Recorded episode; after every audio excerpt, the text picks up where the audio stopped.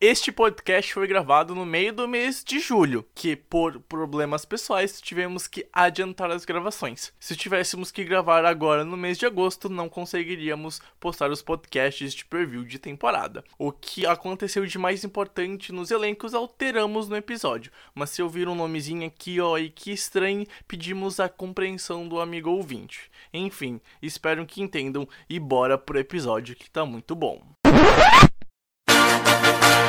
Está começando o The Infocast, o podcast do The Information. Joga pro alto e reza!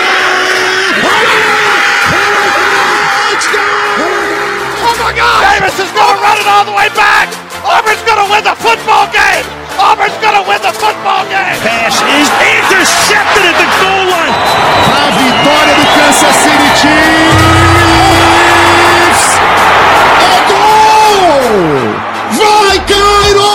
Vai, Cairo!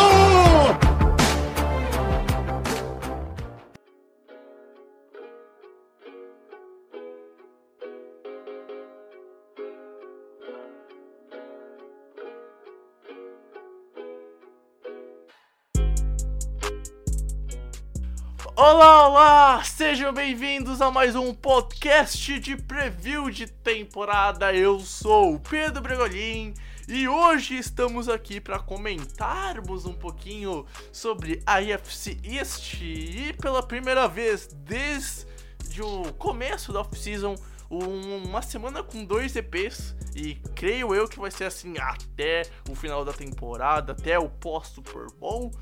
Ah, se a temporada não atrasar, né? E sozinho não estou, obviamente, estou bem acompanhado hoje e estou também acompanhado com o Pedro Matsunaga. E aí, Japa, tudo tranquilo, meu velho? Fala aí, Bregs, fala aí, ouvinte do The Infocast. Estamos aqui de volta, né? Pra gravar o, o. Esse é o segundo dos nossos previews, Bregs? É o primeiro? É, na- é só pra dar um contexto, a gente tá adiantando as gravações, tá? Ah, cara ouvinte, esse é o segundo preview, É ele vai segundo. sair. É, esse é o primeiro preview que tá sendo como segundo EP da semana durante esse mês de agosto, então, se tudo der certo, tá nessas datas, Japa. Então, é o segundo no- dos nossos previews. Então, anunciando é, o início da temporada, né?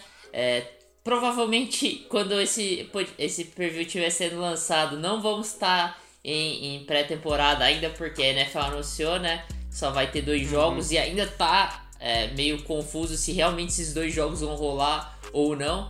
Mas é isso, pelo menos já tá próximo da temporada regular começar. E é isso aí. É, só lembrando pro, pro, pro ouvinte aqui, pra ser transparente, a gente tá regravando esse episódio porque a gente gravou no É. final de junho. E aí aconteceu o que vocês sabem que aconteceu com os Patriots, então tá sendo regravado esse episódio aqui. Isso aí, isso aí, a gente tá regravando o EP, né? E aí, infelizmente, a gente. Eu, felizmente, né, pra quem é torcedor dos Patriots, né? Não vou deixar claro aqui meu time. É, né? Estranho. E nem o do Pedro, e ainda mais o Pedro, que nem adora o Ken Newton, né? Odeio o Ken Newton. Ah, a gente veio, vai vir regravar, obviamente, né? Não tem como não, não, não regravar esse episódio, né? E a gente gravou o primeiro com o Eberson, então, obviamente, o segundo vai ter o Eberson, que também escreveu os previews da temporada desses times da FC East. Mas antes de tudo, Eberson, cara, como é que tu tá? Tudo tranquilo, velho? Tudo tranquilo, apesar do frio horrível de Porto Alegre, porque, diferentemente de alguns gaúchos como Pedro Bregolin, eu e minha Exato. casa vivemos todos os dias pra reclamar do frio e amaldiçoar o frio em todas as suas formas. Eu odeio frio. Então, a única coisa que me deixa de bom humor é saber que a gente vai ter mais uma conversa muito bacana de futebol americano. Então, é, ansioso por essa conversa. A gente já fez ela antes, né? Mas para vocês entenderem a, a importância do que aconteceu, a gente teve que regravar todo o episódio. A gente pensou, não, vamos regravar só o Patriots. Não, não dá. Isso muda um pouco de tudo da divisão, então é, vai ser um episódio muito especial, eu prometo para vocês. Certo, gente, então eu ia fazer uma introdução de como eu amo frio, mas eu não vou alongar mais ainda esse podcast. A gente vai pros recados então na volta. Eu, o Japa e o Eberson vamos conversar um pouquinho sobre FC East, que ia de uma FC East entre aspas tranquila e agora fica um negócio ainda mais indefinido para 2020.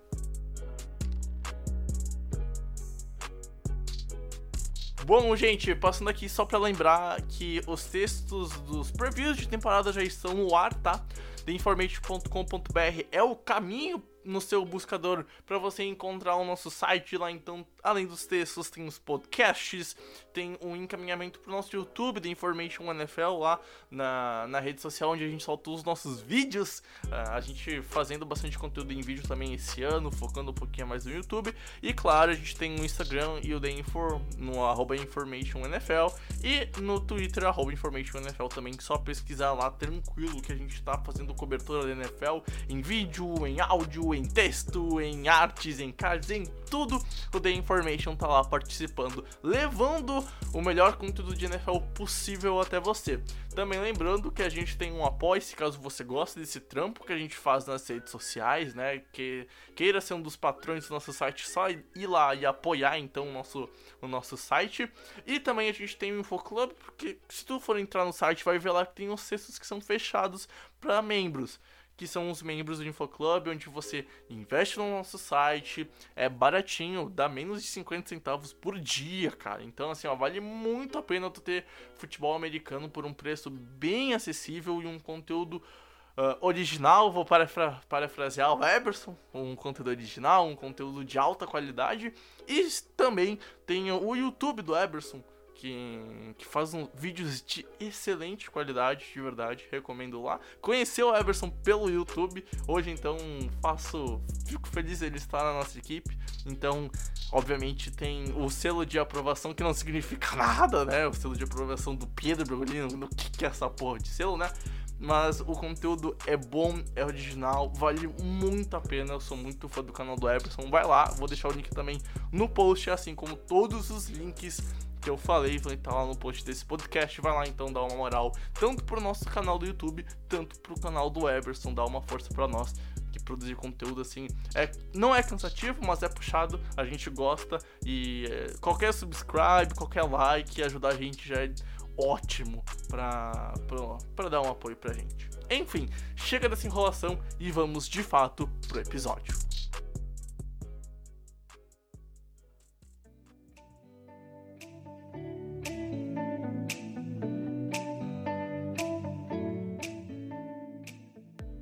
Bom, gente, vamos lá então conversar sobre uma FC East bem conturbada, bem diferente do que a gente fez no EP que a gente gravou original, originalmente. A gente tá indo por um ano onde de repente tudo mudou, passou um furacão, né? Na, na divisão com a chegada do Ken Newton. A gente vai falar, obviamente, disso, mas lá pro fim do episódio. A gente vai começar então conversando sobre os Jets, né, Japa? É um time que deu uma reforçada, trouxe peças pro Sandarnold. A gente espera que o Sandarnold também evolua de fato, né? Mas os Jets não é um time que dá para se esperar e fazer algo surpreendente em 2020, né, velho?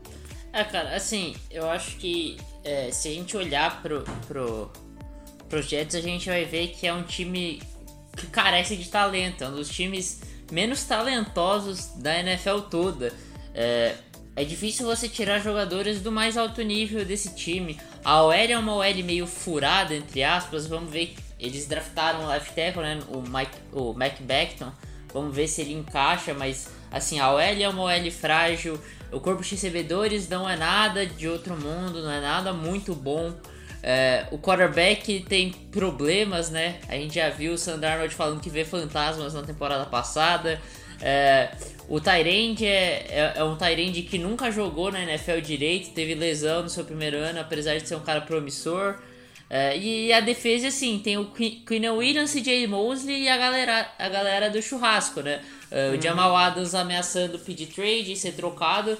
Então, é, falta talento em geral pro, pros Jets. E assim, eu particularmente não confio muito numa evolução uh, do Sam Darnold, principalmente sobre o comando do Adam Gaze, né? O Adam Gaze uhum. é, é, outro fator importante se destacar nesse é, New York Jets, que se falta talento no, dentro de campo, também falta inteligência fora de campo. Uh, o coach staff é muito frágil também, muito fraco. Uh, se tem alguma coisa um pouquinho melhor nesse time do, dos Jets são os running backs, né? Que tem o Livion Bell, o Frank Gore, mas a gente não sabe como esses caras vão render esse ano, né? É uma posição que é, é, é muito cíclica e eles já são jogadores bastante velhos, né?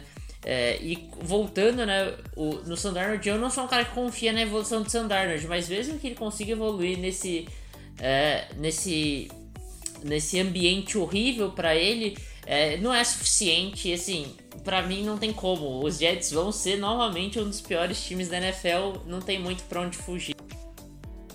Cara, eu vou andar real, né? Eu nem eu vejo o Santana sendo até reserva nesse time, né? Uh, Joey Flacco chegou no, na intertemporada, né? Veio depois do draft, se eu não me engano, mas enfim, assinou com os Jets, tá lá agora em Nova York, no lado verde da cidade, né? Da Big Apple. Mas, cara, é, é, é aquilo, independente do que que vai estar tá under center na, na Week 1, uh, é fraco, é fraco. Sei lá, é, é o Pedro falou bem da, da OL que é furada, cara. Concordo. Se tu for passar por nomes, não tem nenhum que te chame grande atenção. E eu acho que talvez o maior foco em cima da OL seja o, a primeira escolha dos Jets, né? O, o Beckham, que é um cara que precisa de se desenvolver, mas talvez pode ser um, um cara para dar mais segurança, porque a OL era bem complicada no passado, então talvez tenha uma peça a mais e uma peça que, na teoria, é, pode agregar esse ano, seja benéfico. Mas é aquilo, cara. Le'Veon Bell não chegou e não jogou o que a gente ia esperar pro Nova York. Denzel Mimes talvez seja o melhor recebedor e ele foi draftado esse ano, tá ligado? Então, assim, é um time que é, é bem complicado no ataque e aí na defesa, né, né? A gente vê que é igualmente complicado. E se não bastasse tudo isso, o Pedro destacou muito bem que o coach staff é fraco, né, velho? Eu acho que acima de tudo, o coaching staff é péssimo. E isso é algo que atrapalha muito até a gente ter uma noção de quão deficiente tem sido o desempenho do Sam Darnold, ou então quão grande tem sido o, a queda de desempenho do Le'Veon Bell. A gente. Tudo, tudo que acontece no Jets a gente precisa relevar, né? Levar em consideração. Não. Como é que. Como eles estariam em outras situações? E como o futebol americano não é um jogo de ser, fica muito difícil ser otimista em relação ao que acontece no Jets. O Adam Gaze é, é a carreira dele, ele conseguir ser head coach em 2020 é uma tartaruga em cima de um poste. Ninguém sabe como chegou lá, mas tá lá e parece que não vai sair tão cedo.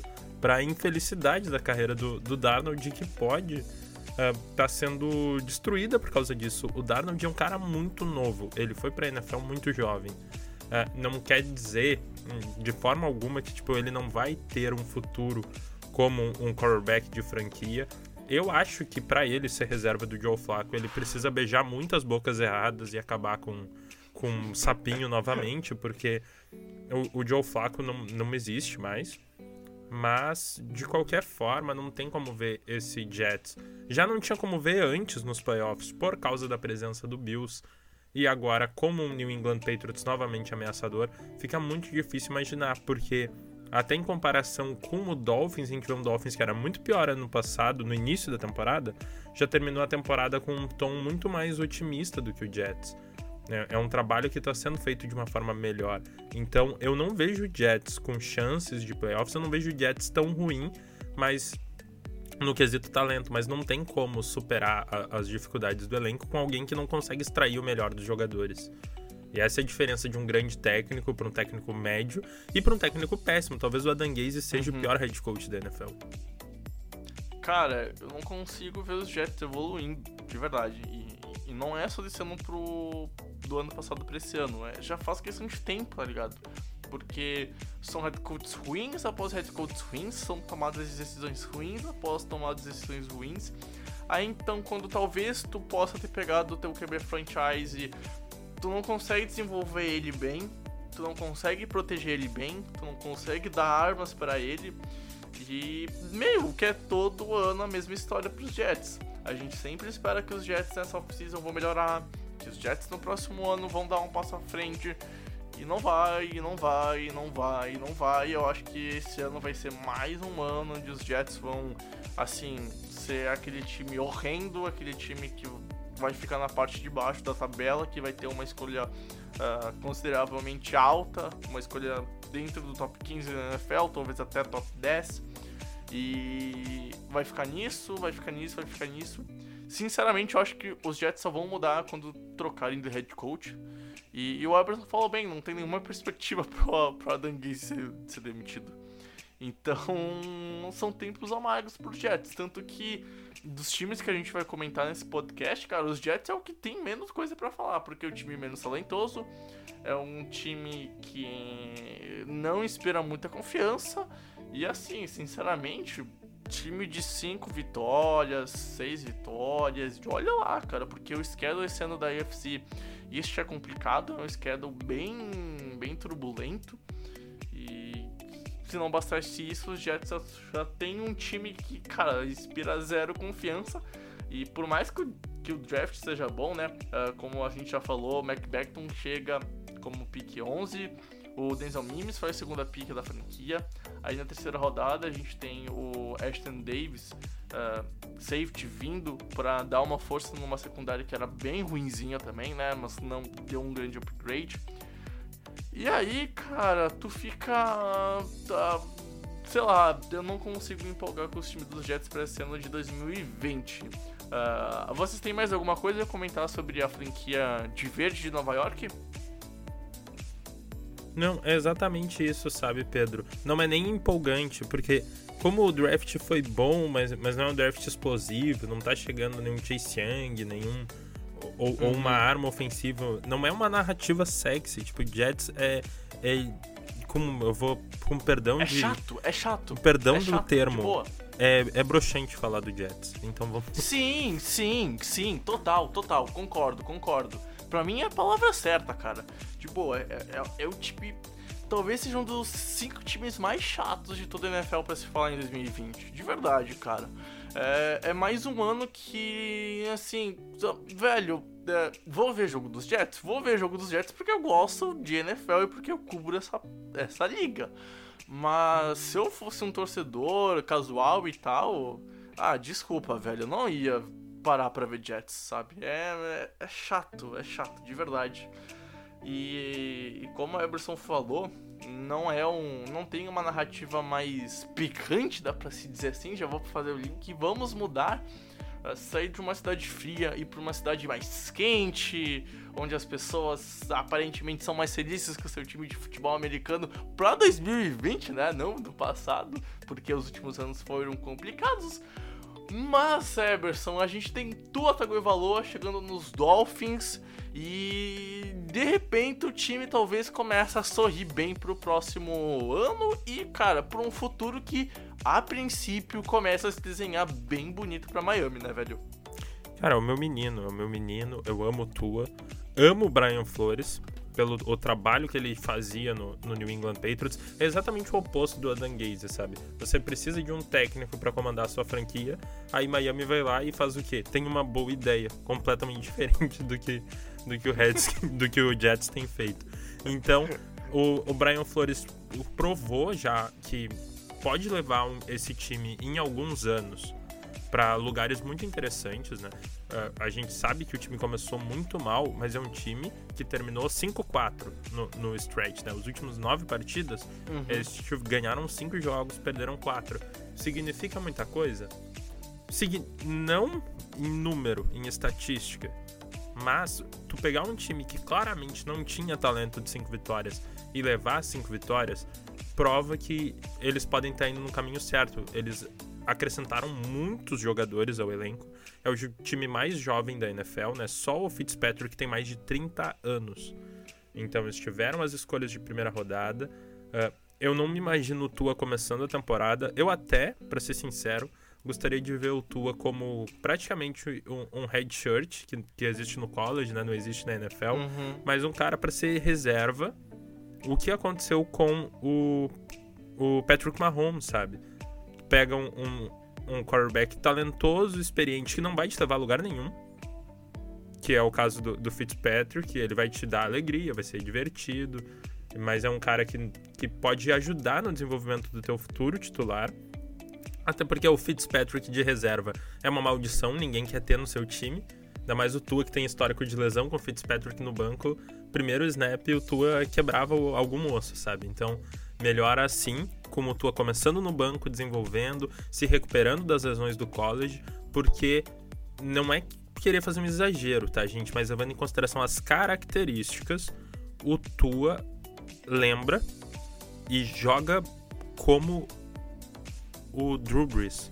Então é um cara que tem uma dificuldade física, tá voltando de lesão, mas ele pode levar essa franquia nos próximos anos se o Brian Flores seguir acertando nesse nível. E se desenvolveram talentos em 19, né? Tem Gazik, tem o Parker, tem trouxeram Brida e Howard, vai ter um backfield mais interessante. Então é um time que não tem muito talento, mas já começa a, a ir para o lado positivo e eu vejo como o terceiro time da divisão. É, cara, eu concordo contigo.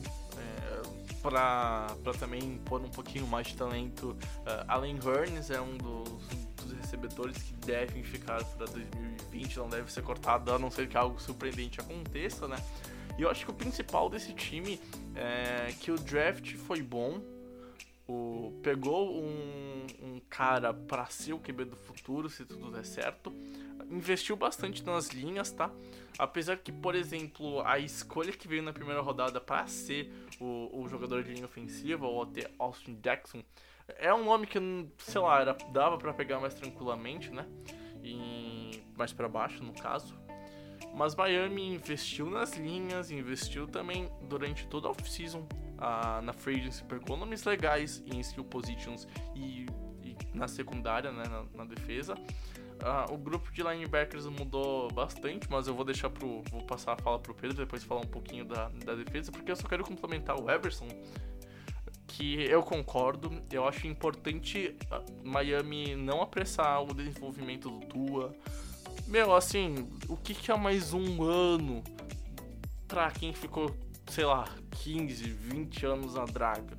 E pode ter, sei lá, 10 anos, 15 anos maravilhosos com o Tua. Então, eu acho que tem que ter calma, não pode apressar. Por mais que se investiu em linha ofensiva, as linhas de Miami ainda são um ponto fraco do time e ainda são uma das piores da NFL. E isso pode mudar conforme a temporada acontecer, mas hoje, em questão de nome, no papel, assim, é um, são linhas fracas, tanto ofensiva quanto defensiva. Então, é aquilo, tem um QB que vem com lesão da NCAA, a gente realmente de fora do Miami não sabe como ele tá, o pessoal obviamente tem a certeza e ó, não vão falar que tá 100%, mas e se não tiver realmente? Então, cara, deixa o Fitzpatrick lá, vai ensinando tu as maneiras, a, a, as manhas da NFL, vai preparando e acentuando o terreno para o futuro. E é aquilo, enquanto tá acentuando o terreno para o futuro com seu QB, tu tem um head coach que talvez vai ser o único que vem da árvore do Bill Belichick e que possa dar muito certo. Nenhum dos outros head coaches me inspira muito, tá? E eu acho que talvez o Brian Flores é o único que pode fazer alguma coisa mais legal e relevante na NFL, né? Com um ano ele já conseguiu tirar leite de pedra, algo que outras franquias que investiram em nomes do coach staff dos Patriots não conseguiram até agora, sinceramente. Uh, Broncos já fez isso com o Josh McDaniels. A gente tem o Texans que tem um cara que trabalhou com o Bill Belichick, os Lions, mais recentemente, também foram atrás de um nome que estava no, nos Patriots, né? O Matt Patricia. E assim, uh, é, Miami é inspirador. E é inspirador para 2020 já, já e para mim é mais inspirador para o futuro próximo.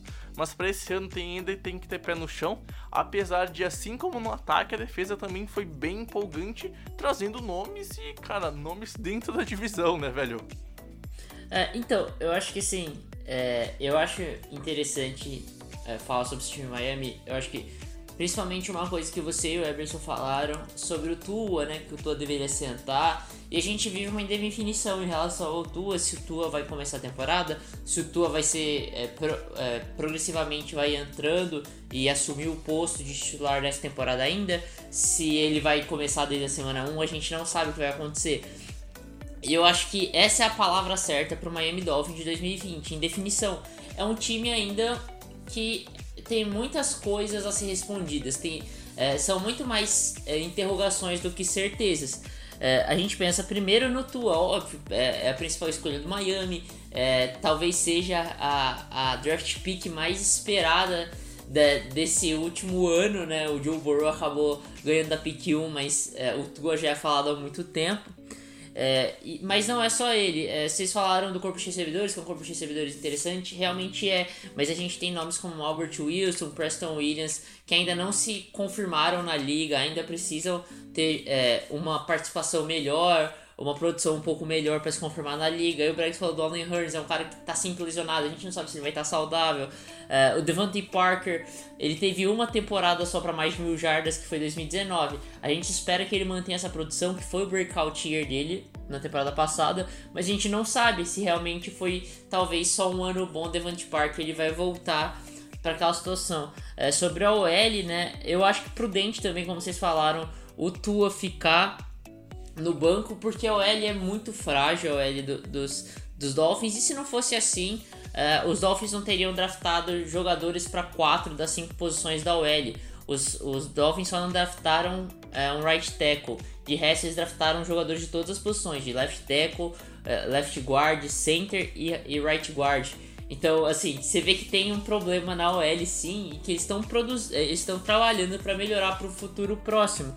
É, o, o Eberson falou do Mike Geisig como um dos talentos, a gente não sabe. O Mike Geisig teve um final de temporada muito interessante, mas o melhor ano dele foi 2019 e ele não passou das 500 jardas. É, o, o, backfield do Miami Dolphins são dois jogadores que ainda não se provaram, que tiveram bons anos. O Matt Breida ano passado, Jordan Howard teve o ano de 2016 e o ano de 2017 muito interessantes, mas depois teve uma queda brutal de produção. Então são jogadores que ainda não são certezas também na liga. É, eu acho que você falou bem, Brex, que o, pior, a pior questão dos dois times são as, a, as trincheiras, né, tanto a L quanto a DL. A DL é, tem dois reforços muito interessantes, no com o Davis e no Kurt Weaver Jr., mas ainda são rookies e são jogadores ainda que são prospectos cruz, que ainda tem muito que é, evoluir na liga para realmente terem uma, uma produção mais elevada. Aí sobre o corpo de linebackers, é, o, os Dolphins resolveram pegar os Patriots, né? É, eles, eles assinaram com dois jogadores ex-New England Patriots, o Kyle Van Noy e o Elando Roberts. É, assim, são dois linebackers que... Assim, o Elando Roberts foi um cara até muito discutível no New England Patriots. E o Kyle Van Noy foi um cara que não produziu nada antes de New England. Então, assim... E, é... e aí tem, tem um detalhe, né, que a melhor passagem dele, o melhor ano deles nos Patriots foi quando o Brian Flores, Flores virou coordenador, defen de, coordenador defensivo, entre aspas, né? Ele nunca de fato assinou esse posto, mas desde que uh, o Brian Flores estava nos Patriots nos últimos anos era como técnico de linebackers, então assim, ele fez Van Noy render muito bem, ele fez Elando Roberts ser um jogador importante pro, pro grupo de linebackers, por mais que ele não fosse um dos principais nomes na posição, né? Então assim, é, tem muito dedo do Brian Flores nessas duas contratações e são nomes que sinceramente eu acho difícil dar errado pelo passado que tiveram com o Brian Flores. Então, é, eu acho que falta uma coisa. Eles são jogadores muito bons, mas não são astros de um corpo de linebackers. Eles Sim, precisam eles, de alguém para complementar. É, é, é, são linebackers no, no, depth chart, no depth chart pra ficar como número 2 e número 3. Falta ainda, concordo que falta o número 1 um lá. O, é isso. E o, e o Raccoon Macmillan não é para mim esse cara. É, aí, exato, exato. Se a gente fala de, de uma. de uma. de um. De, é, de um nível da defesa que ainda falta um nome mais forte, a secundária é totalmente contrário. E aí eu acho que é, é o grande oásis de talento e, e de certezas do Miami Dolphins para essa temporada. Porque é, é, eles têm o Xavier Howard, eles têm Byron Jones, dois dos melhores cornerbacks da liga. Eles têm Eric Rowe, que provavelmente vai jogar como safety é, lá. É, eles draftaram o Noah Igbignogene, que é um dos, dos caras mais interessantes fisicamente na, no, no, último draft como uh, cornerback, provavelmente vai jogar de nickel. Eu acho bastante interessante isso, você colocar um cara tão, tão físico quanto ele ali próximo da, da linha de scrimmage. Eu acho que é, é, é algo bastante interessante. Então, assim, tem esse oásis de talento.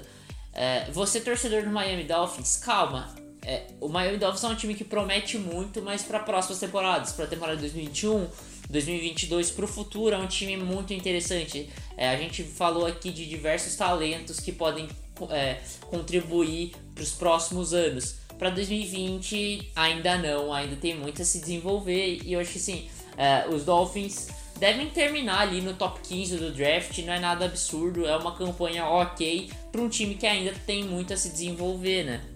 Cara, assim, olha, eu acho que em torno de 6 a 8 vitórias é, é o que os Dolphins podem conseguir se o time encaixar bem e fazendo também uma transição com o Tua, acho que ele não pode ser o QB starter na semana 1, mas ele pode ser o QB starter na week 17. Tem que fazer bem essa transição, não pode ter pressas.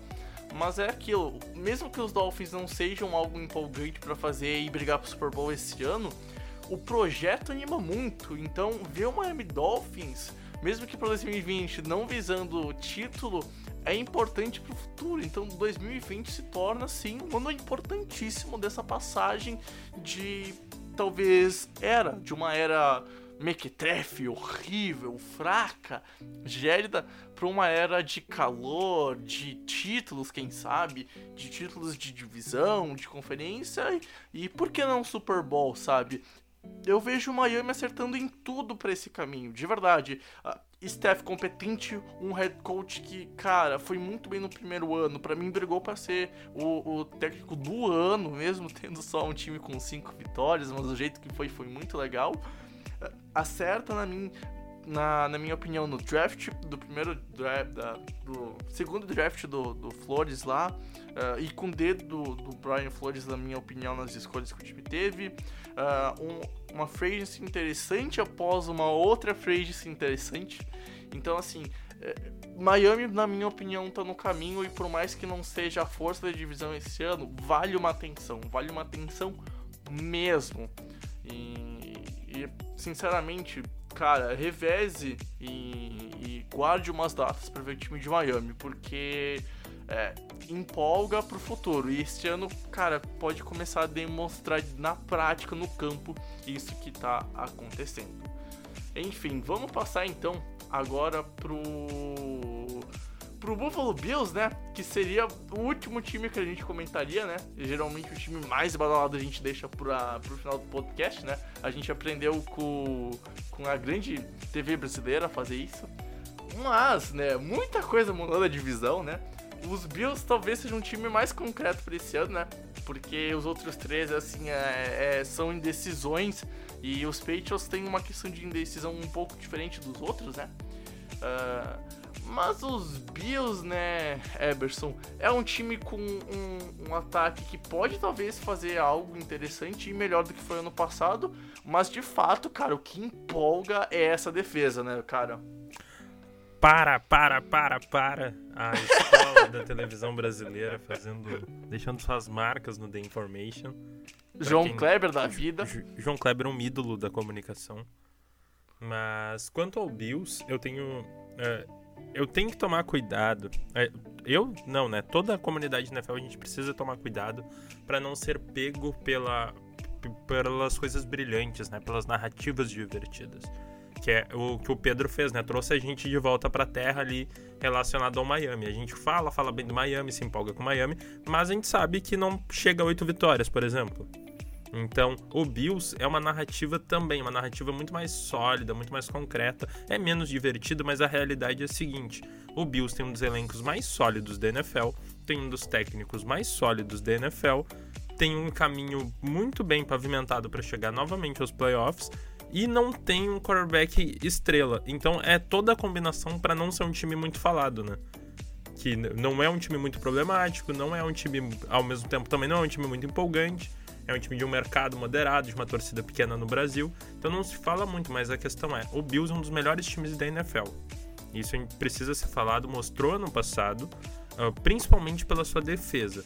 Quanto ao ataque, se tem algumas coisas interessantes. Foi trocado pelo, pelo Stephon Diggs, que já, apesar de eu ter achado um pouco caro o preço, principalmente em comparação com uma pechincha que foi outros wide receivers, né? Que é o caso do DeAndre Hopkins, que foi por uma bala jujubinha pro Arizona Cardinals. e, e, é, obviamente, muito mais jogador que o Stephon Diggs, mas o Stephon Diggs é um wide receiver 1 que o Bills precisava, que pode ser a prova final que o Bills precisa ter para saber se o, o, Josh Allen vai ser realmente o, o quarterback da franquia da, daqui para muitos anos em diante. Porque é difícil também julgar o Josh Allen pela, pela questão do talento que o cerca. Não é um time ruim de armas, mas não é um time que tenha grandes armas ao mesmo tempo. Né? É um time bem, bem moderado no, no, no seu sistema ofensivo. Eu vejo um time uh, que draftou muito bem, apesar de não ter uma escolha de primeira rodada. Conseguiu no, no segundo round draftar o, o Epenesa, que tinha um valor de draft de top 25 para muitos analistas. Eles draftaram na segunda rodada. Eles draftaram o, o Zach Moss, que era o meu, um dos meus runnings favoritos do college. Eu, eu gosto muito de ver os jogos de Utah. O Zach Moss é um excelente running back para fazer essa dupla com Singletary, que pode virar uma estrela na NFL. O John Brown não é um bom wide receiver 1, mas como wide receiver 2, como, como Beasley, como slot, pode ser uma arma bem interessante. Tem o desenvolvimento do Tyrande, o Knox, mas eu não consigo ver esse time chegando longe nos playoffs. Imagino nos playoffs, mas pelo que eu vi no jogo contra o Texans foi tudo é tudo que eu preciso, sabe? É um time que vai ter uma defesa forte para se manter nos jogos, vai chegar nos playoffs porque o técnico é excelente, mas é limitado por um quarterback que eu não consigo ver a médio prazo na liga. Ele tem algumas deficiências técnicas que não são compensadas pelas suas capacidades atléticas. Então eu vejo um time para chegar até de, possivelmente 10 vitórias, mas não ir muito longe nos playoffs.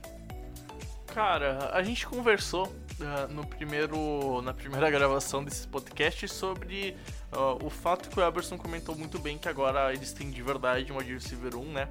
Uh, depois de muito tempo, os Bills têm um nome, um nome bom como wide receiver para ser aquele cara para jogar na aberto e fazer impacto. Uh, eu fico ansioso para ver como vai ser a rota do, do Stephen Diggs em profundidade com o Josh Allen, que a gente sabe que tem um braço bom, mas como o Eberson bem, bem lembrou naquela gravação, braço bom não é sinônimo de precisão boa, tá? Uh, mas o, o, o que me intriga nesse, nesse Bills, antes de a gente passar para a defesa, que é a parte sólida, a parte que dá dúvidas de fato é o ataque. Uh, na minha visão, o Josh Allen é um cara que esse ano vai evoluir, vai crescer e não vai ser um dos tops da, da posição, mas eu acho que vai dar margem para o Buffalo Bills brigarem pela divisão e quem sabe irem numa final de conferência. Uh, eu, assim como o Eberson, eu não vejo o Josh Allen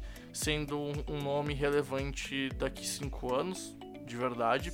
Mas eu vejo ele sendo um nome relevante daqui, desse ano, até os próximos três, quatro anos, até talvez a gente ter o Tua chegando num auge, se nada de hum, acontecer, seja pro lado positivo ou pro lado negativo. Uh, os Patriots a gente vai falar daqui a pouquinho, né? E os Jets a gente já conversou. Então, dentro da divisão, eu acho que os próximos 4, 3 anos uh, é a janela pro Josh Allen levar os Bills a serem campeões de divisão e tentar fazer alguma coisa nos playoffs. Mas em playoffs a terra mais embaixo, a gente vê como é mais complicado. E não à toa no passado o MVP da temporada sofreu de novo em playoffs, então a gente tem que fazer essas considerações.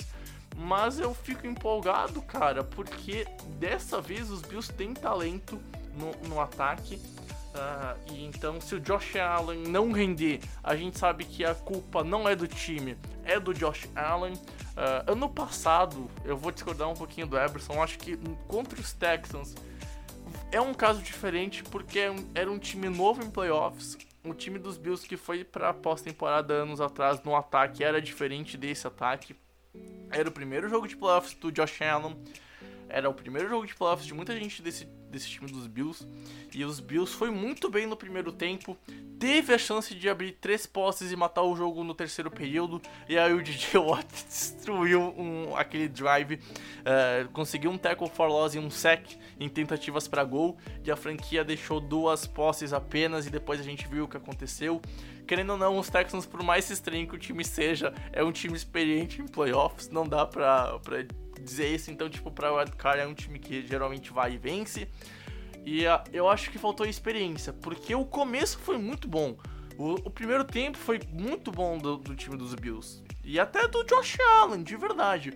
Só que eu acho que quando faltou a experiência de ter um cara maduro, e aí maduro é no sentido de ser mais rodado em playoffs, ter mais uh, jogos, ter ido mais à frente, eu acho que pesou. Então, ir pros playoffs esse ano pro Bills vai ser uma, uma, uma experiência totalmente diferente do que foi ano passado, mas agora com a chegada do Kenilton meio que talvez muda a perspectiva de o time ser o mais forte da divisão, né? Só que o ataque tem essa dúvida, mas tem essa dúvida que pode ser sanada pro lado positivo. E aí, né, já encaixando com uma defesa que a gente uh, ano passado falou aqui no Infocast que era uma defesa top 5 da NFL, cara, se, eu, se esse ataque render o mínimo possível pro time longe e a defesa jogar como jogou, ano passado, a franquia não precisa 30 pontos para ganhar os jogos, ela precisa fazer um ponto a mais da, do que o time adversário. E ano passado os Bills seguravam seus adversários para 17, 20, 15, 18 pontos. Então, assim, é, é um time sólido. Talvez é o time mais sólido da divisão.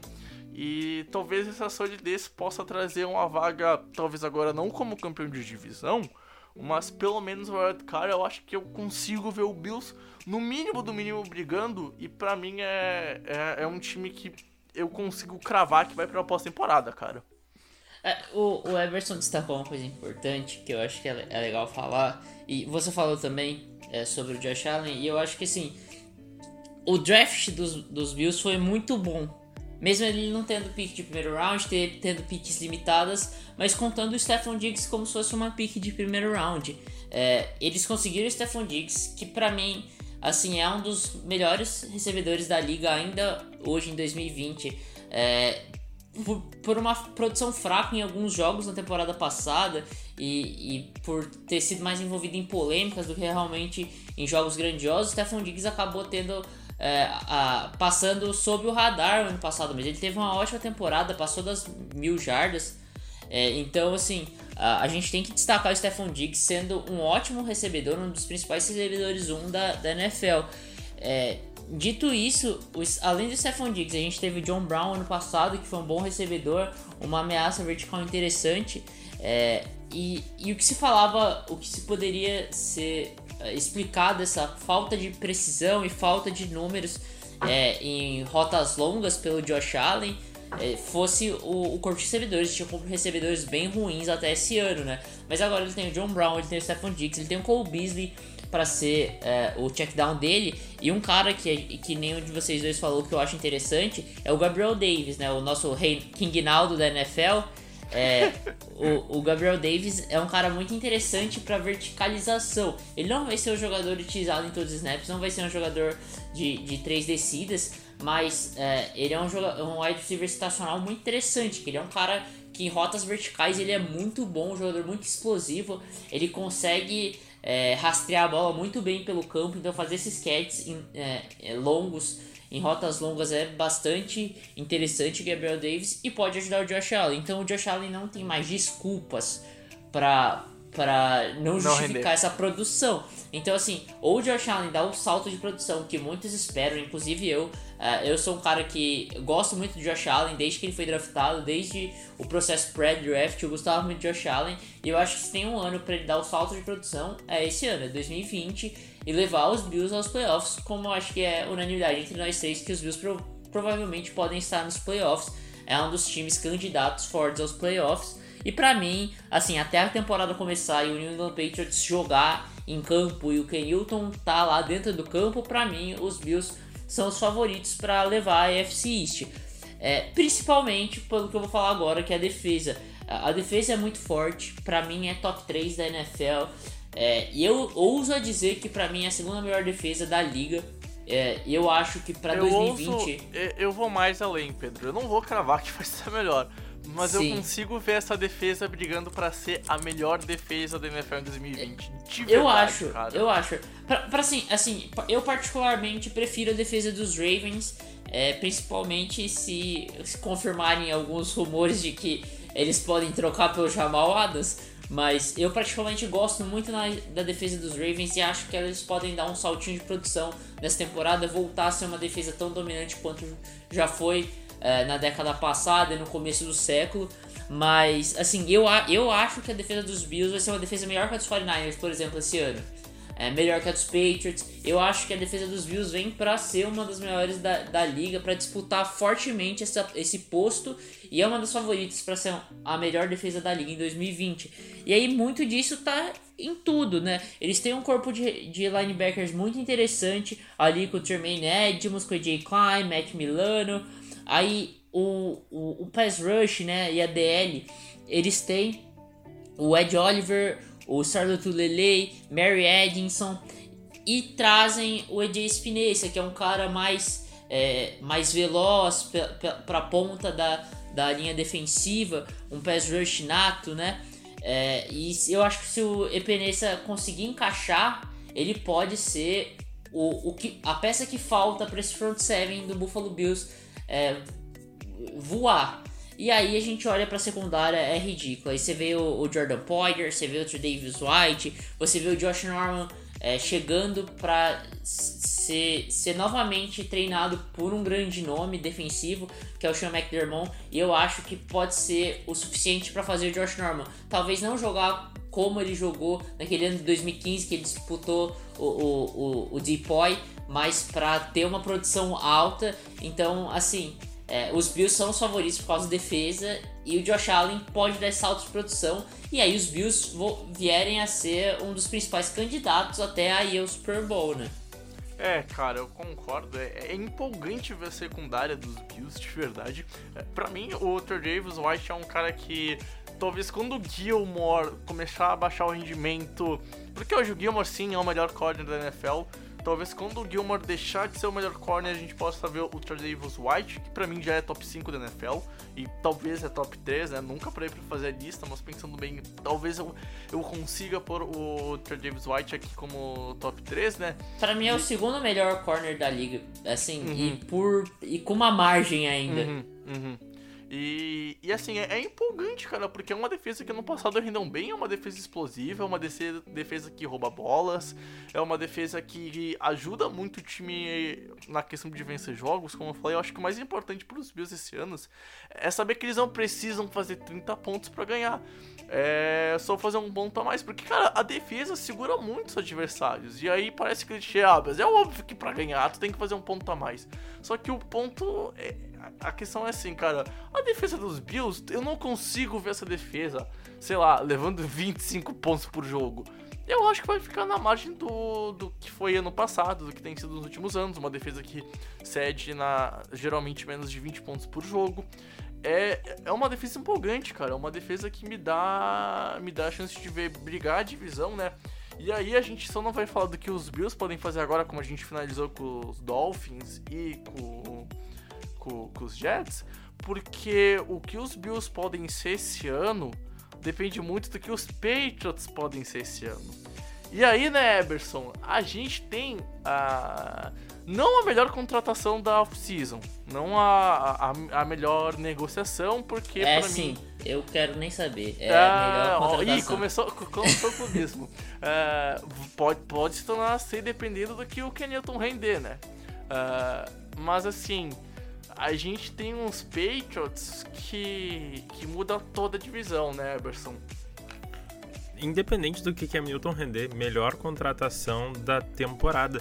Pelo preço que o Patriots está pagando, só o Cam Newton desfilar com aquele sorriso já vale o preço. E aquelas roupas maravilhosas, porque o cara é muito estiloso, né? O cara é, pode participar do, do São Paulo Fashion Week. É absurdo. ouvintes do The Information, o Bregolin faz mais dinheiro que o Cam Newton vai fazer essa temporada. Só com seus, seus três trabalhos de publicidade. para vocês entenderem o quão pouco o Cam Newton tá isso, recebendo. E isso que os meus trabalhos são, são tudo. São tudo de graça, né? É aquele estagiário fudido, tá ligado? E o site não dá nada, né? Agora eu tô fazendo uns freela e quem sabe eu consigo um emprego legal agora em época de eleição aí eu consiga talvez garantir um dinheirinho por mês que vai me dar mais dinheiro que o que a Newton vai receber nos Patriots. Então, cara, dependendo, eu vou ser mais rico que os Patriots, hein? tu pode contratar o Cam Newton pra ti, já imaginou? Pô, Mas, tá louco, gente, cara. Primeira coisa, sim, o Cam Newton veio de lesão, sim, tudo mais. Isso é óbvio. É, não sou médico, não, não é o ponto aqui. São lesões sérias que atrapalharam o desempenho dele. O que que precisa ser falado, tá? Eu vou dedicar a minha parte do segmento, já que todo mundo vai falar a mesma coisa aqui, porque uh, é o mesmo tema, a gente não uhum. vai acabar vamos resumir assim, tá? O New England Patriots não fez nada na, na off-season, só perdeu jogadores. O uhum. draft foi muito chato, eles draftaram um nazista, não draftaram mais ninguém que é minimamente relevante. O único assunto sobre o Patriots é Cam Newton. E ponto. Então, a minha parte do segmento vai ser é, derrubar mitos. Ah, o, o Cam Newton não se encaixa no Patriot Way. Mentira, é uma mentira deslavada. Não faz nenhum sentido. O Patriot Way é ganhar não é um esquema de jogo. O esquema de jogo do Patriots, vai lá e procura como é que o Patriots jogava quando era o Brissett que tinha que começar o jogo. Era diferente, é até um bom exemplo pra gente saber o que, que pode acontecer com a presença foi, do Cam Newton. Eu só vou interromper porque foi empolgante. Os Patriots com o Brissett, eles tiveram 1-1, né, de recorde. Eles venceram os Texans com o Brissett passando muito pouco e correndo. E o Brissett teve em Houston, né? De, é, teve, teve TD corrido de 20 jardas no, contra os Texans naquela vez, num Thursday Night. Contra os Bills, a falta de um passador prejudicou muito e a franquia foi bem abaixo porque não tinha como vencer sem passar a bola contra uma defesa dos Bills que já era boa naquela temporada, isso faz uns 4 anos, mas é, é empolgante, cara, é empolgante. Pode continuar, Berson.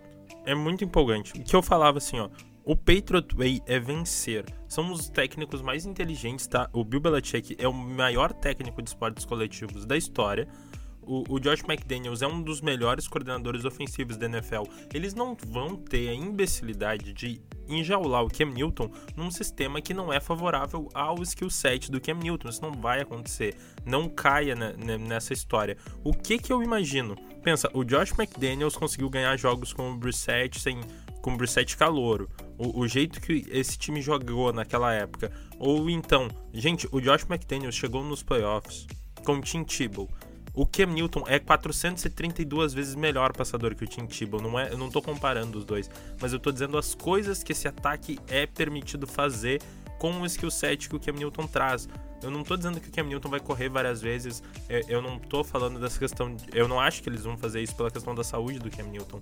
Mas é um Cam Newton que está forte, que está fisicamente recuperado, que tem capacidade de operar num sistema tático que é, já é parecido com o do, o do Patriots. A gente esquece que a última temporada boa do Cam Newton foi uh, os oito jogos antes do, do ombro dele ser obliterado pelo TJ, pelo TJ Watt ele jogava num sistema muito parecido com o sistema que estava sendo operado na última temporada pelo New England Patriots. E Passes assim, curtos, screens isso. pro CMC, esse tipo de coisa vai funcionar. E, e, e sabe qual é o mais legal de destacar isso? É que ele tava 6-2 naquela temporada e ele tava levando o time dos Panthers para uma temporada de talvez ser campeão de divisão mas já era, obviamente, um time de playoffs. Então, tipo, eu não sei porque as pessoas, por exemplo, estão falando que um Ken Newton não é mais um QB vencedor. A última vez que ele tava 100%, ele tava 6-2. Então, assim, uh, o, o Ken Newton saudável para New England tem o, tem o impacto de fazer o time brigar com os Bills para ser campeão de divisão, Eberson. Com certeza. Aí, Assim, ó, eu, eu tô até triste. Quais são os jogos? Como eu não torço pro New England Patriots, eu tô feliz pelo Cam Newton. Tô até triste só de imaginar as coisas que isso pode. Isso pode afetar a NFL pra, pra sempre, assim, gente. Uh, o Bill Belichick e, e, os técnicos da escola Bill Belichick, o, o exemplo máximo deles é o Nick Saban, eles só perdem para QBs móveis, historicamente. Assim, o Cam Newton sempre venceu do Patriots. Se tu for lá atrás, o, o Kaepernick venceu do Patriots, o Lamar venceu do Patriots, o, o, o Deshaun Watson sempre coloca o Patriots numa situação complicada. Uh, Mahomes. Colocava o, o, o, Nick Saban também numa situação complicada. Tipo, não e, tem muito o que fazer. E, e, assim, Everson, nem precisa, nem precisa só pegar QB que é, que é só, que é bem móvel. Tipo, uh, Mahomes já conseguiu vencer o Patriots. Os jogadores que deem essas possíveis armas de ter um, um uma. De possível correr com a bola com o QB já é complicado pros Patriots. E agora eles vão ter o laboratório dentro de casa agora vai ser mais difícil o Deshaun Watson, o Lamar Jackson vencerem em Foxborough vai ser mais difícil. Não ache que, que a defesa do Patriots não vai se ter uma facilidade de adaptação agora. Por isso que eu falo que já valeu a pena a contratação, mesmo Sim. que o Cam Newton não se recupere. Só a questão tática, que, que todo esse universo tático que se abre ao New England Patriots já coloca toda a AFC em perigo. E, e assim, o, mais interessante, a gente gravou o, o EP e falou que o grupo disse que o position dos Patriots era talvez interessante. Uh, Sanu, Elderman, Sonny Michel se ficar saudável, uh, o White, que é um cara que é um grande running back recebendo bolas em screens, é um perigo. E o Eberson fala muito bem dos screens uh, que eram executados com o CMC lá em 2018. Então, assim, a, a, a gente tem um ataque dos Patriots que não era o melhor, tá? A OL também foi muito desfocada ano passado. Esse ano tem, por exemplo, a volta do David Andrews, né, Japa?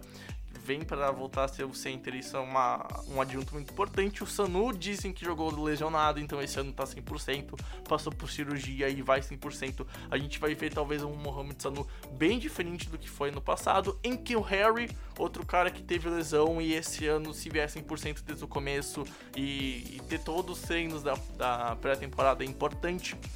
Então, assim, esses jogadores que a gente falava que era um grupo de skill positions interessante e poderiam ajudar talvez o.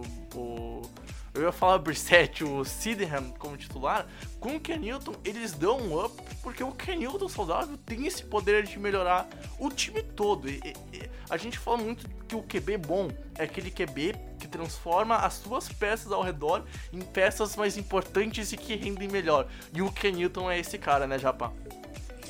Cara, é, vamos lá. É, falar sobre. Primeiro começar falando sobre o Ken Newton, um pouco só sobre o Ken Newton. É, o Bill Belichick já deu inúmeras entrevistas elogiando o Ken Newton e, e assim, é nítido que o Josh McDaniels queria ter um cara como esse para treinar. É, Randy Moss deu uma entrevista nessa, nessa última semana.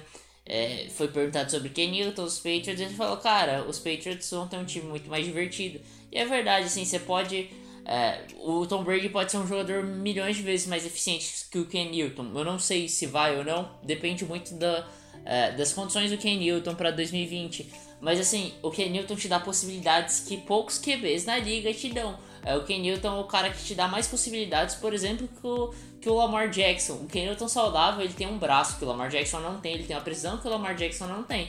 Ele não corre como o Lamar Jackson, é verdade, mas ele pode correr muito bem, como a gente já viu é, nesses anos ótimos do Ken Newton é, em, em, Carolina. Mas assim, muita gente justifica o Ken Newton não ser ah, tudo isso e os Patriots não podem esperar tudo isso pela produção não tão alta nos passes dele. Ele só passou para mais de 4 mil jardas em uma temporada dele. É, sobre isso é uma falácia. E, só, e, a gente tem que lembrar que o Ken Newton jogou com coordenadores ofensivos péssimos, dos quais nenhum deles, nenhum dos coordenadores ofensivos do Ken Newton no Carolina Panthers estão empregados como coordenador ofensivo ou head coach na NFL. É bom lembrar disso pra gente perceber que assim, o Ken Newton ele conseguia fazer um ataque jogar bem apesar do cara que comandava ele. Ataque, Dito isso. E, e, e, o ataque de 2015, por exemplo, que foi o, o time que o Kenilton conseguiu deixar com 15-1 e quase foi perfeito, perdeu na semana 16 e acabou perdendo no Super Bowl. É, não era um time excelente. Não, não era o melhor Os recebedores eram horríveis. Era horrível, era horrível. Então, assim, é, cara, se o, o Ken Newton, ele é, pode fazer algo muito interessante essa temporada. E, e, assim, dito isso do Ken Newton, aí a gente vai ver pros jogadores dos Patriots. Como você falou, Bregs, assim, o corpo de recebedores não é o melhor da NFL, não. Mas não, não dá para pintar como se fosse um dos piores da NFL. Como falam, como você disse, em que o Harry teve uma pré-temporada muito ruim, mas ele entrou no meio da temporada voltando de uma lesão da pré-temporada. O Dylan é uma constante, o Mohamed Sanu jogou lesionado a temporada toda. O Marquis Lee já teve boas temporadas nos Jaguars. Damian Beard também já teve bons números em Arizona, já passou das mil jardas. Então assim, existe um potencial bacana ali se você tiver um bom um bom quarterback. E o principal problema dos Patriots na temporada passada não foi o jogo aéreo. Muita gente fala, ah, o Brady jogou mal, não tinha recebedor. Mas o maior problema foi proteção no passe e o jogo terrestre. Proteção no passe, essa é uma das melhores OLs da liga quando saudável. É a mesma OL que foi a melhor OL da liga há dois anos atrás. A O diferença é que você. É, o motivo é que o David Anderson tava no passado. E É. mim- é- esse é o ponto. É O- isso. O, o a única. Pode, Fala, pode pode falar, Pedro. Não, pode Não pode falar do Bridges. Ah, o, o Andrews, pra mim, é um dos melhores centers da NFL. E é um cara que, desde que virou titular nos Patriots há uns 4 anos, é, é um maluco é que, sim, rendeu no mais alto nível.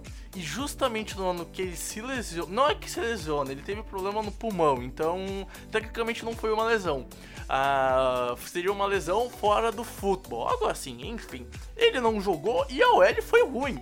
Então, ele voltar é mais um dos aspectos, por mais que tu não tenha, por exemplo, hoje em dia o Gronkowski, que era um excelente bloqueador em 2018 e foi muito importante para ajudar a proteção do Brady, por mais que tu não tenha alguma peça a mais bloqueando e fazendo impacto como se fosse um terceiro OT, a gente tem uma OL dos Patriots que já foi muito bem e agora a volta tá completa.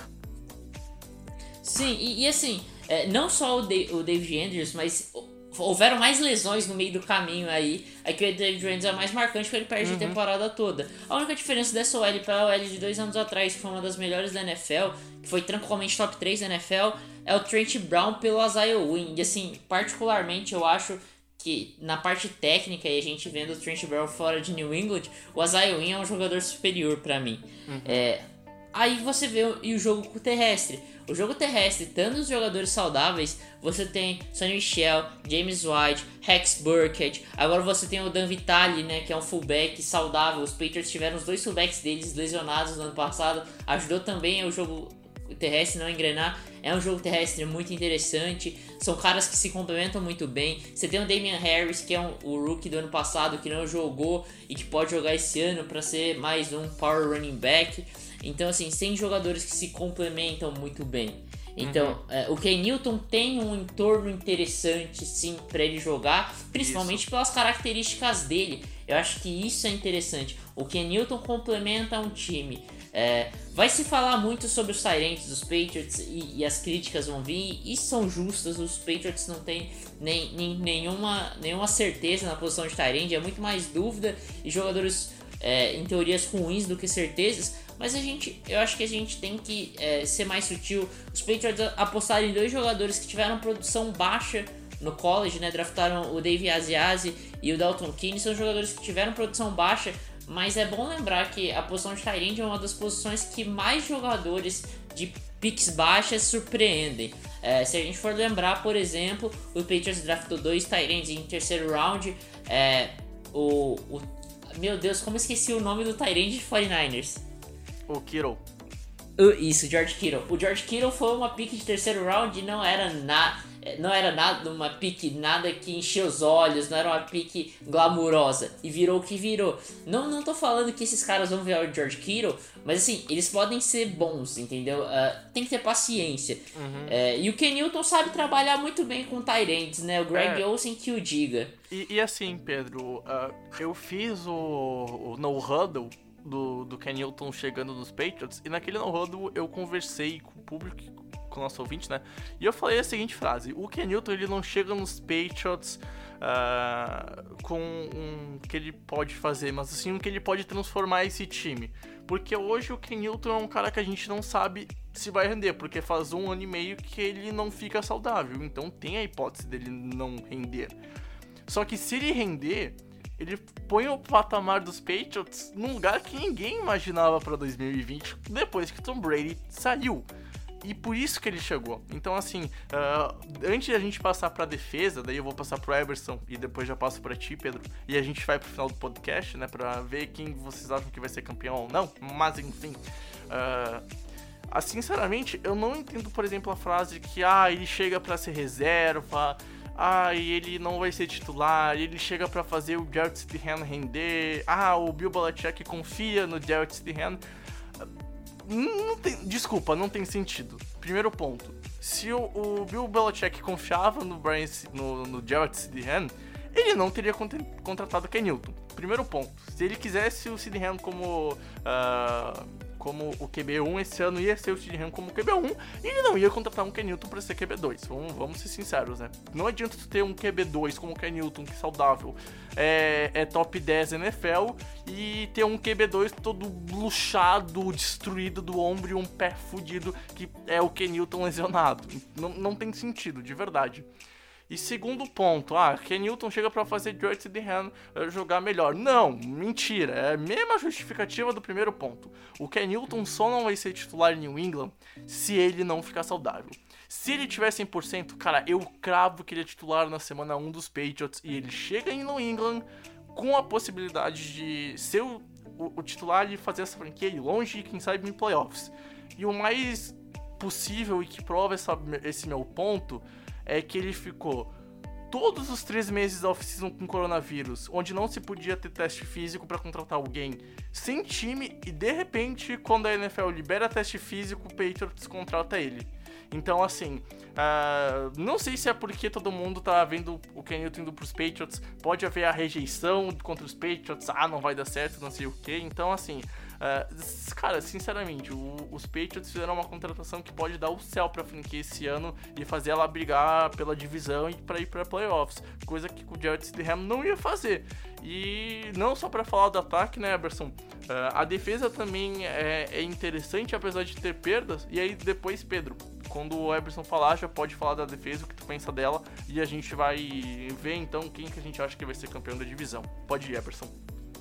Eu acho que o, a principal arma da defesa do Patriots é o Bill Belichick, né? Com todo respeito ao Gilmore, que é o melhor corner da NFL, mas também parte de, desse talento dele vem do, da questão esquemática, né? Então tiveram perdas, mas não são a, as perdas mais relevantes, são os principais jogadores da defesa se mantiveram, a secundária se mantém. E por isso que eu levo muita, muita fé no Patriots, porque é um time que vai levar poucos pontos. Eu não vejo. Não importa. Se saísse todo mundo e o Patriots tivesse que remontar a defesa, não ia ser a pior defesa da NFL. Só pelo fato esquemático, só pelo fato de ter a melhor mente defensiva da história da NFL. É isso que é o Bill Belichick. Então, é um time que vai ser sólido, que tem uma, uma secundária tremenda, assim, não tem. Uh, obriga os times a, a correrem contra o, o Patriots mais vezes, então o Patriots tem uma, um controle de relógio melhor que os adversários, ele sabe. É, ele, ele tem esse controle da vontade do adversário, né? P pelo jeito que eles, que eles operam na sua secundária, tu consegue limitar o playbook do adversário, então é, é um time que vai ter uma defesa sólida. Eu acho que com é, esse déficit de talento em relação ao ano passado, vai decair nos rankings de produção, mas na prática ainda vai ser o ponto forte dessa equipe. É, eu acho que assim, uh, a, a secundária dos Patriots é uma das melhores da NFL, isso é indiscutível. É, o Jason McCurry é, é, já era um jogador muito interessante no Cleveland Browns, nos Patriots se consolidou como um dos bons cornerbacks 2 da liga. É, o Stephon Gilmore é o atual Defensive Player of the Year, é, inquestionavelmente é o melhor corner da liga.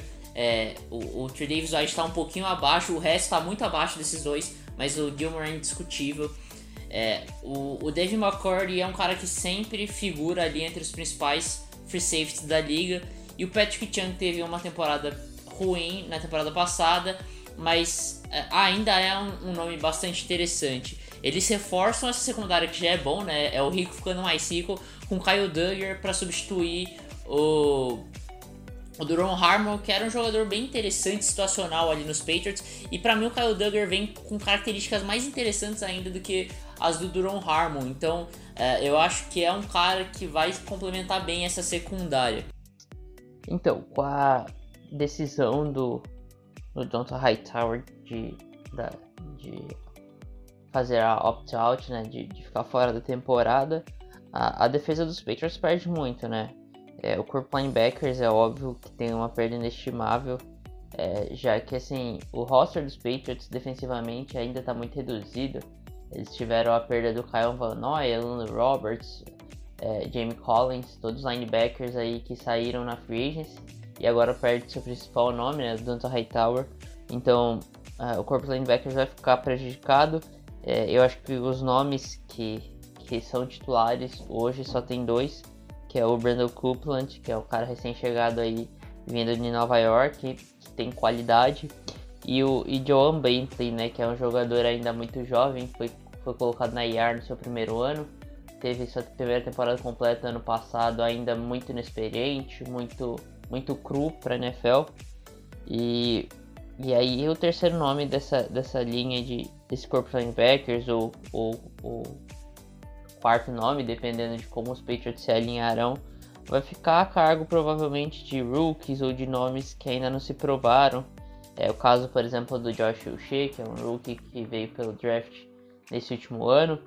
E, e o pass rush também fica prejudicado, né? Sem, a, sem o Donta Hightower, isso é um problema, porque é, o Hightower era um jogador que pressionava muito, foi o segundo da equipe em 2019 com mais, é, mais hits no QB, né? Mais vezes atingiu o QB, é, contabilizando sacks e QB hits. Então, eu acho que essa falta que o Hightower faz para a defesa dos Patriots e assim, a gente não, deve, não duvida do Belichick, ainda mais com uma secundária espetacular que ele tem, tendo Devin McCurry, Jason McCurry, Stephen Gilmore, é, tendo bons nomes ali no pass rush mas uh, vai ter muito trabalho para resolver com essa falta que o, o Donta Hightower vai fazer, esse corpo linebackers, né?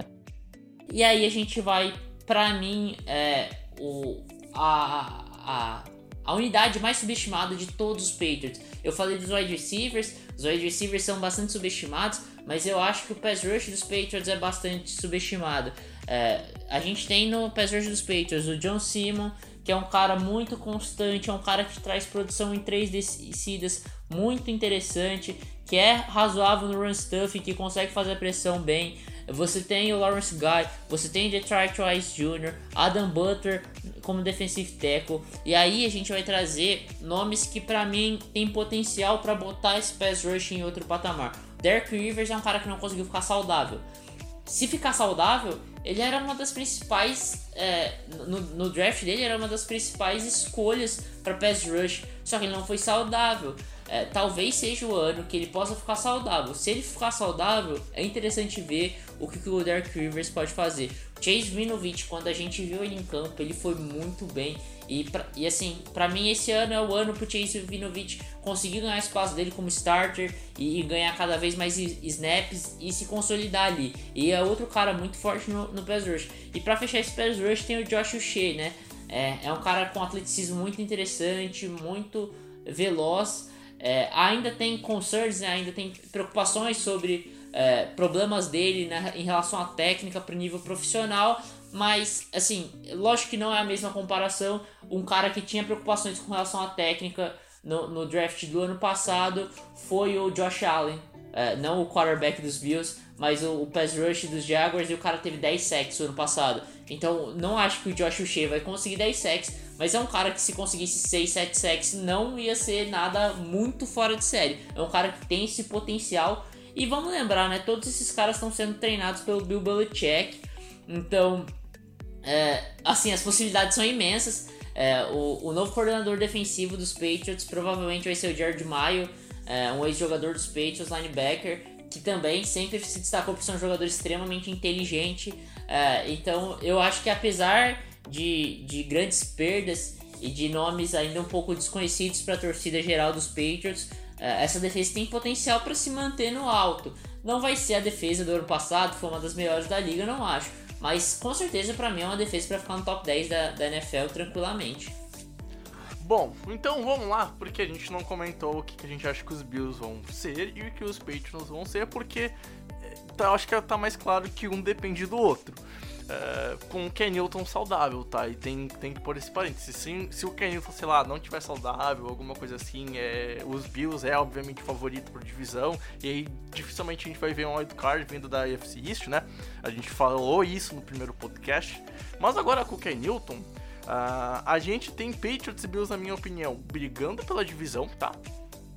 E o que vai definir para mim o campeão de divisão vai ser os confrontos, confrontos entre Patriots e Bills. Eu acho que quem vencer, e se alguma dessas franquias vencer esses dois jogos, seja Patriots ou seja Bills, conseguiu 70% porque vai na prática ter dois jogos de vantagem contra o, o, rival. É, é aquele famoso jogo de seis pontos que a gente fala no, no futebol, né? Na prática é isso, porque tu põe uma vitória a mais, tu põe uma derrota a mais no teu adversário e o primeiro critério de divisão uh, de para ver quem, se caso termine com mais um recorde, é, é, quem venceu um confronto direto. Então, se alguém vencer os dois jogos, é, possivelmente vai ser o campeão de divisão, na minha opinião. Uh, eu, sinceramente, eu acho que essas duas franquias vão para para pós-temporada.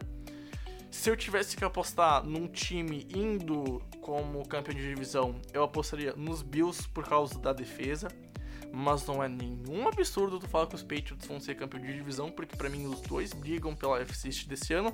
Só que os Bills é um time mais concreto, é um time que eu consigo ver com mais clareza rendendo.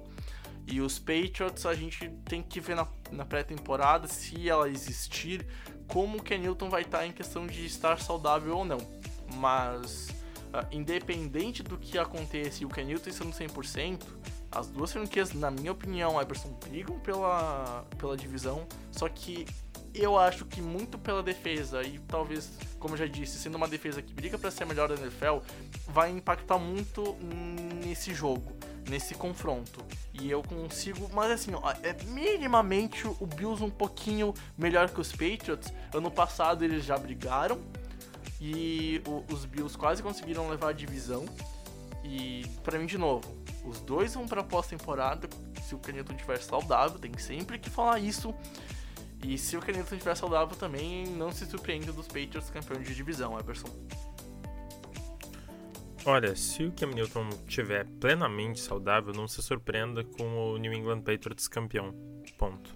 Sim. Uh, quanto, quanto à questão do, da disputa Bills e Patriots, como será definido no confronto direto, como, como, como o Bregs mesmo falou, eu vou ter que botar essa, é, essa pressão no Patriots, porque eu com certeza, para mim não é nem tão perto assim. O Bills é melhor que o Patriots é, por alguma margem, mas essa margem é, é menor do que a margem de quão uh, o Cam Newton consegue elevar o time que ele joga em relação ao Josh Allen. Então, é, é, a questão que tem lá na, na, na NFC West, uh, São Francisco 49ers, Seattle Seahawks, que vai ter o podcast sobre isso. Mas o quanto o Niners é melhor que o Seattle fica dependente de quanto o Russell Wilson consegue ser muito melhor que o Garoppolo. E em alguns lances acontece o que aconteceu ano passado, que os times eram bem diferentes em níveis de talento e terminaram praticamente idênticos na temporada regular. Então, eu acho essa diferença, voltando, por exemplo, que eu dei do Bills e Texans. O Bills é muito, muito, muito melhor que o Texans era. Jogou isso no primeiro tempo, mas a diferença de ter um Deshaun Watson e o Cam Newton saudável é isso que ele pode fazer. Uh, fez com que o Texans vencesse e que o Bills ficasse no meio do caminho. Então, eu torço muito pro Bills, eu quero que o Bills vença, mas eu vou apostar no New England Patriots. É, assim, é, eu, eu já falei durante o podcast, e pra mim, assim, se a gente for falar aqui é, em, até, até setembro de 2020, é, o Buffalo Bills com certeza é o favorito, ponto. A gente não viu o Kenilton jogando, a gente não vê o Kenilton jogando saudável desde o começo de 2000, do, do começo da temporada de 2018. É difícil falar de um jogador que não joga há, sei lá, dois anos. É, plenamente, né? Estando saudável. A gente está especulando sobre um cara que já foi MVP da liga, que foi espetacular, mas que não joga há dois anos. Por isso que, assim, agora o Buffalo Bills, para mim, com certeza é favorito para ganhar e por muito para ganhar a AFC East. Só que com o Ken Newton saudável e jogando o que ele sabe, e essa é a minha aposta, por tudo que o Ken Newton vem mostrando, é, tanto na questão é, psicológica do jogo, e, de aspectos mentais do que dá para ver publicamente e tanto pela, pela aposta de todo mundo, né? A gente vê vários head coaches falando, o Ron Rivera foi um desses caras, é, e não só o Belichick, o Belichick não dá, não dá muitas declarações, mas a gente viu o, o Josh McDaniels falando e vários outros, outros ex-jogadores que. É, outros ex-companheiros do Ken Newton que falaram publicamente, aparentemente ele tá assim saudável. Então, se realmente tudo isso que me parece ser verdade estiver acontecendo, os Patriots são os favoritos não só para ganhar a FC East, mas são dos favoritos para disputar o título da FC, junto com, uh, com o, os Chiefs do Mahomes, junto com esse Baltimore Ravens que vem muito forte. Então, para mim, uh, os Patriots fecham esse top 3 da AFC. Com, e assim, os outros times estão alguns degraus abaixo. Se o Ken Newton realmente voltar à boa forma, não, não existe discussão para mim. Ainda mais a gente falando tudo que a gente falou dos Patriots e como o, o Everson bem destacou dos Patriots quando ele estava falando mais do time. É o time que tem o Bill Belichick, que é um dos maiores head coaches da história da NFL. E tem o Josh McDaniels, que é uma das mentes mais criativas da NFL atualmente. É um dos melhores, é, das melhores mentes ofensivas da NFL. Então, assim, é, tendo Ken Newton, tendo esse time, tendo esses caras comandando eles, é, para mim, não tem que falar. Eles são favoritos a chegar no Super Bowl.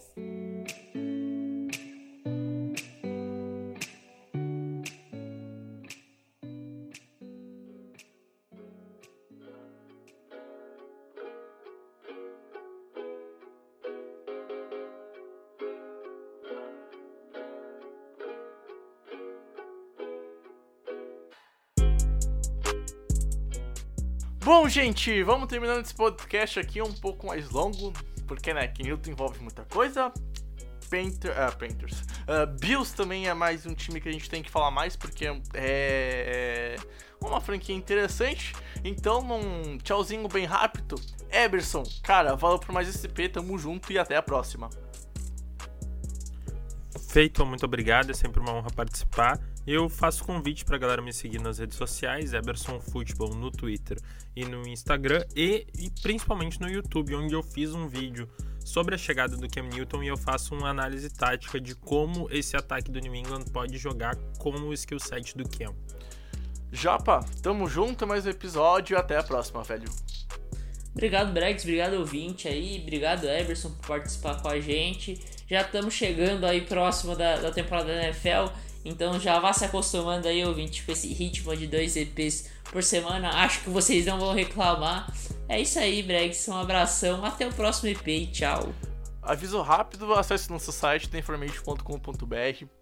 Lá tem todos os perfis e vai estar tá também esses podcasts no, no, nosso site. E também espalhe esse episódio com seus amigos que gostam de NFL. Enfim, foi um prazer inenarrável ter estado com você, amigo ouvinte, com você, Japa, com você, Eberson. A gente se encontra no próximo episódio. Tamo junto, valeu e tchau, tchau!